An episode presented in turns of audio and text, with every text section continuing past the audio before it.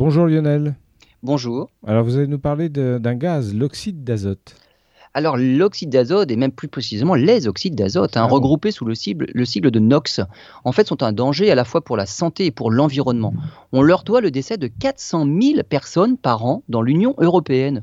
Et leur coût sur l'environnement est estimé à 330 à 940 milliards d'euros.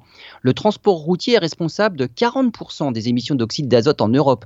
80% des émissions proviennent des voitures diesel, dont 50% des voitures neuves. Et oui, les fameux filtres à particules n'ont pas que des avantages.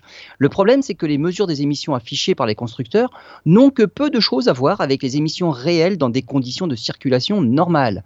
L'Union européenne souhaite remettre à jour les tests pour se rapprocher des conditions réelles de conduite. La dernière mise à jour datait de 1990. On espère être prêt pour une nouvelle mise à jour pour septembre 2017.